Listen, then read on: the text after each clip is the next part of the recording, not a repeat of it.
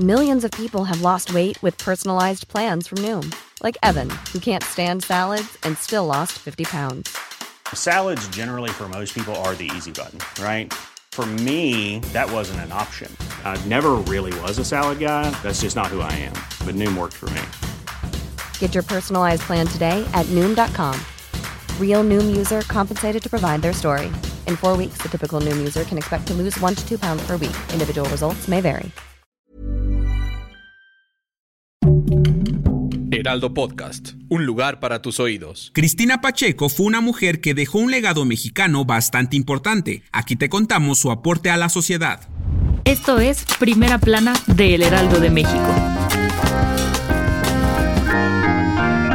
La periodista, escritora, editora y conductora mexicana Cristina Pacheco falleció la mañana del jueves 21 de diciembre a los 82 años de edad. Para muchos fue la voz y cronista del pueblo de amas de casa, obreros, organilleros y personas de otras disciplinas y oficios cuyo trabajo y talento dejan huella en la cultura mexicana. Esta misma vocación y sensibilidad por contar la vida llevó a su programa Aquí nos tocó vivir, el cual era transmitido en Canal 11 y que fue reconocido por la UNESCO en la categoría Memoria del Mundo de México en el año 2015, el cual fue el primero y único en recibirlo. Atraída por la literatura, las artes y otras disciplinas, la escritora también dio vida a Conversando con Cristina Pacheco en 1997, un programa que logró visibilizar el trabajo de notables figuras de la cultura y el deporte. Cristina Romo Hernández, mejor conocida como Cristina Pacheco, fue una importante periodista que colaboró con diversos periódicos y revistas, además de obtener reconocimientos como el Premio Nacional de Periodismo, el Premio Rosario Castellanos y el Premio Bellas Artes de Literatura Inés Arredondo. Tras su muerte, cientos de personas manifestaron la importancia de la escritora y el legado que con su trabajo dejó a los mexicanos. Descanse en paz.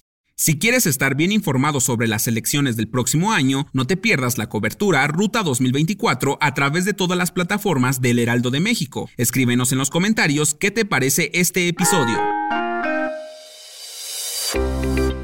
Una delegación estadounidense de alto nivel viajará a México en los próximos días para hablar de la crisis migratoria. Así lo informó la Casa Blanca el jueves tras conversaciones telefónicas entre los presidentes Joe Biden y Andrés Manuel López Obrador. Biden pidió a tres funcionarios estadounidenses viajar a México en los próximos días para reunirse con el presidente López Obrador y su equipo, para discutir nuevas acciones que se puedan tomar juntos para abordar los desafíos fronterizos actuales. En su conversación telefónica del jueves, Biden y López Obrador compartieron una preocupación similar sobre el aumento del flujo migratorio en las últimas semanas. Ambos mandatarios hablaron en términos generales sobre lo que se puede hacer dentro de México para frenar ese proceso. Algunas de las medidas posibles serían aumentar los puestos de control en las líneas ferroviarias y carreteras, además de ampliar la presencia de fuerzas de seguridad en la frontera sur de México. Escríbenos en los comentarios qué crees que ocurra con los migrantes en 2024. En otras noticias, traemos un anuncio que a lo mejor no te va a gustar, pero te lo estamos dando con tiempo de anticipación para que te prepares. Resulta que habrá otro cierre por mantenimiento en el metro, y esta vez le toca a la línea B. Este cierre iniciará a partir de enero y las estaciones que cerrarán son Morelos, San Lázaro, Flores Magón, Romero Rubio, Oceanía y Deportivo Oceanía. ¿Ocupas alguna de estas estaciones? Déjanoslo saber. En noticias internacionales, este jueves se reportó un tiroteo en una universidad en Praga. Hasta el momento han reportado 15 personas fallecidas, incluido el tirador, y al menos 24 heridos. El agresor fue identificado como un estudiante de 24 años, y por medio de la Secretaría de Relaciones Exteriores se dio a conocer que si algún mexicano necesitaba asistencia, podía acudir a la Embajada de México en la República Checa. Y en los espectáculos, el actor Vin Diesel es acusado de agresión sexual por su ex asistente en 2010 en la demanda también se encuentran acusaciones como la creación de un ambiente laboral hostil, supervisión negligente, despido injustificado, entre otras. Hasta el momento, el actor no se ha pronunciado.